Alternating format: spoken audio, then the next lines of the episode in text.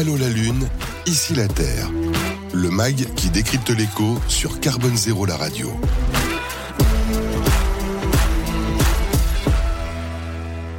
Voilà, c'est une petite formule, on va dire, un petit peu euh, intéressante pour se dire arrêtons d'être franco-français, allons voir ce qui se passe ailleurs. Et parfois, justement, ailleurs, ça fait un petit peu peur. Donc, c'est pour ça qu'on va en parler avec vous. Simon Bernard, donc, qui est président et cofondateur de Plastique Odyssée. Donc, euh, on comprend très bien à travers ce terme. Hein, c'est une vraie mission d'exploration dans les zones les plus touchées par la pollution euh, plastique.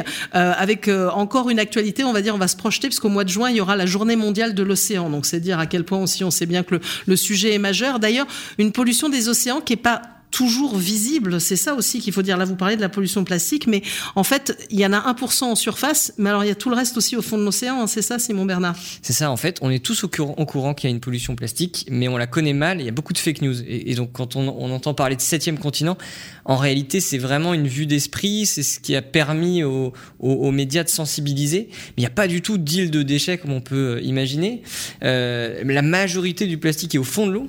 95% c'est vraiment au fond de l'eau, le reste dégradé en petites particules, difficile à quantifier parce que c'est tellement manger, fin. D'ailleurs, ces micro-particules plastique quand on quand on mange du poisson par exemple, hein, tout simplement. C'est ça. Mm. Et donc malheureusement, on peut pas nettoyer l'océan. Euh, si, si on regarde même même ce septième continent qui est une zone où on concentre plus de micro-particules qu'ailleurs, si on ramassait la totalité de ce continent, on aurait la même quantité que ce qui se déverse tous les deux jours.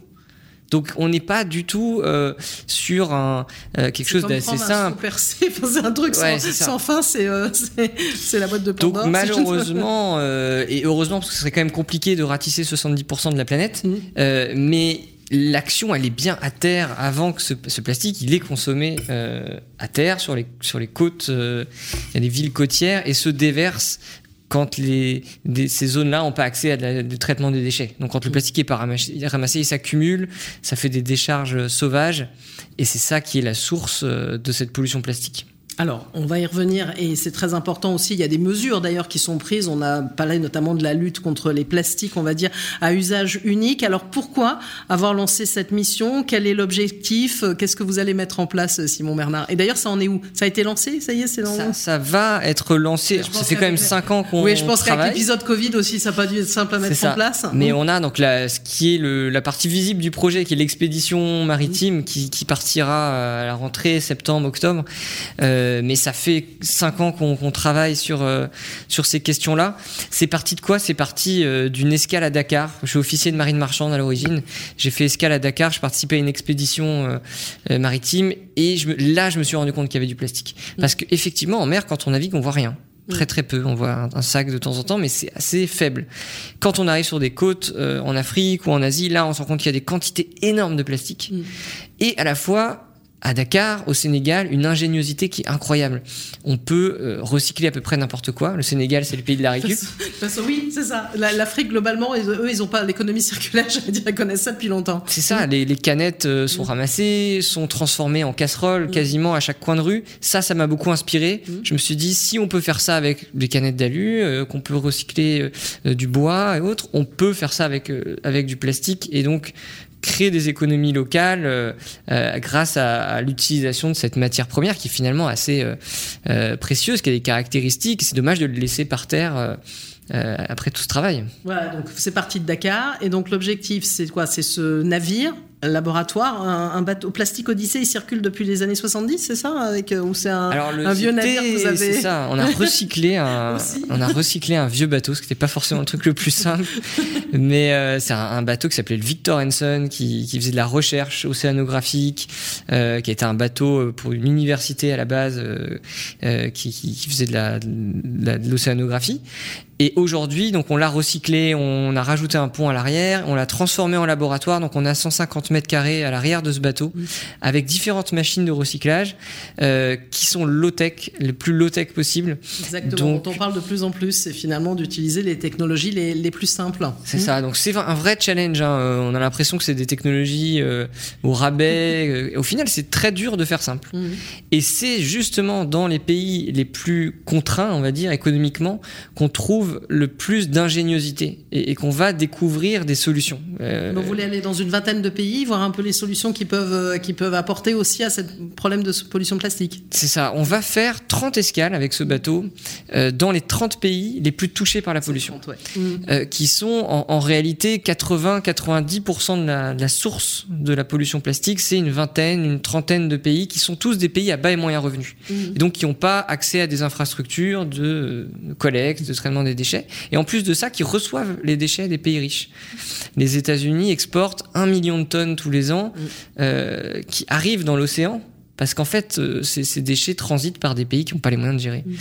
Donc c'est un peu la double peine pour ces pays. Et on se dit, on va faire escale dans ces pays pour voir déjà ce qui existe et surtout partager des solutions pour qu'elles puissent être répliquées et donc permettre à des entrepreneurs, finalement les, futurs recycleurs à une échelle très locale, de créer leur euh, entreprise sociale de, recyclage du plastique. Alors ça, vous l'avez dit, hein, Simon Bernard, c'est un peu la, partie visible de Plastique Odyssée. Qu'est-ce qu'il y a d'autre derrière aussi pour lutter contre cette pollution euh, plastique? Alors c'est ça, la, la, finalité, donc le bateau c'est l'ambassadeur qui nous permet de toucher un maximum de monde et d'aller faire connaître euh, des, des, solutions pour les implanter. Et le travail de fond, finalement, c'est de développer ces, ces, ces machines-là pour que ça soit le plus accessible, la plus facile d'utilisation, maintenance. Donc, on développe dans des containers, des petits containers maritimes, des usines un peu clés en main, euh, électrifiées, où on peut arriver euh, quasiment mettre ça sur une île euh, déserte et lancer une, un centre de gestion de, de, déchets. Donc, on a cette partie-là qui est, on a appelé Clean Up the Past. Ouais. Donc, c'est on a un héritage, on a 5 milliards de tonnes de déchets qui sont là, qui n'ont pas été recyclés, qui n'ont pas été traités, même enfouis. faut en faire quelque chose. Et en parallèle, on a Build the Future, donc c'est, le, c'est un peu le, slogan du projet, Clean up the past and build the future, parce qu'il faut aussi travailler sur la réduction en amont. Et là, on s'intéresse pas forcément à des questions technologiques, donc pas à des nouveaux matériaux, mais plutôt à euh, de la science comportementale, la science sociale. Euh, et donc, on a une équipe dédiée qui s'intéresse alors à la sensibilisation, à la pédagogie auprès des enfants, mais aussi on a monté un programme de recherche en sciences sociales avec des universitaires pour comprendre pourquoi on utilise du plastique dans le monde. Mmh. Euh, et forcément, on n'a pas les mêmes raisons euh, à Dakar, en France, euh, en Chine.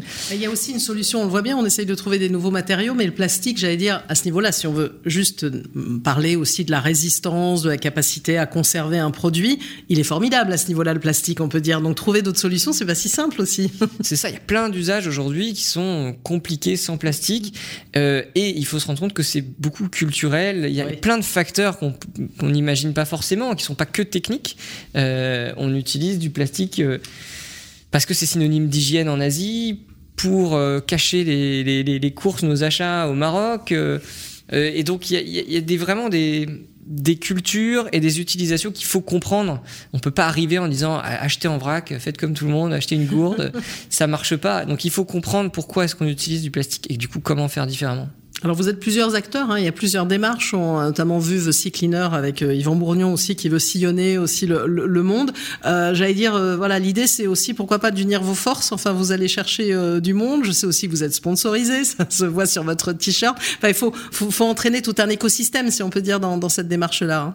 C'est ça. chacun agit à une échelle un peu différente. Nous, c'est vrai que on n'a pas forcément de lien avec des initiatives de collecte en mer, puisque on s'intéresse finalement pas du tout à la collecte en mer, comme je disais il y a assez peu de plastique qui flotte. Donc plutôt, même si on a un bateau, on s'intéresse euh, aux acteurs qui sont euh, sur la terre ferme, euh, dans les villes côtières, puisque c'est c'est la source. Mais forcément, il faut un écosystème. Il faut, on peut pas le faire tout seul. Donc il faut créer du lien entre ces différents acteurs qui vont collecter, qui vont transformer, qui vont réduire, trouver des alternatives. Ça, c'est essentiel. Donc là, vous allez partir bientôt, c'est ça? Ça va bientôt lancer? Le, bateau donc, devrait partir fin septembre, octobre. On a eu beaucoup de péripéties avec euh, le, recyclage de ce bateau. Euh, mais ça y est, il va sortir de chantier euh, à Saint-Nazaire là, à la fin du mois.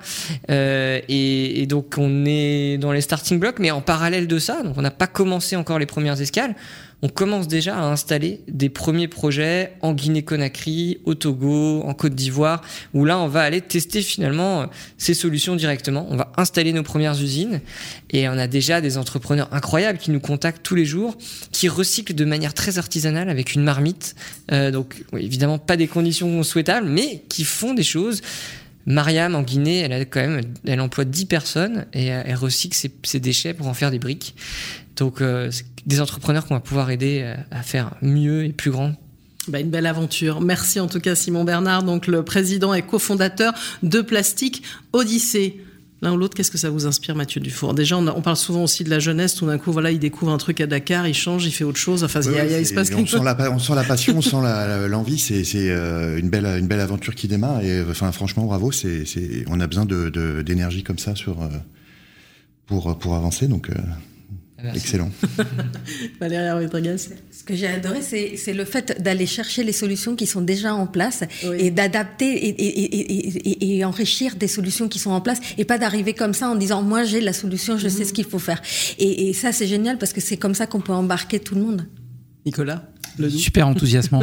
Former une nouvelle génération d'entrepreneurs avec leur savoir-faire locaux et les faire monter en puissance, c'est vraiment génial. Bravo. Allô la Lune, ici la Terre. Une émission à réécouter et télécharger sur le site de Carbone Zéro la radio et sur toutes les plateformes de streaming.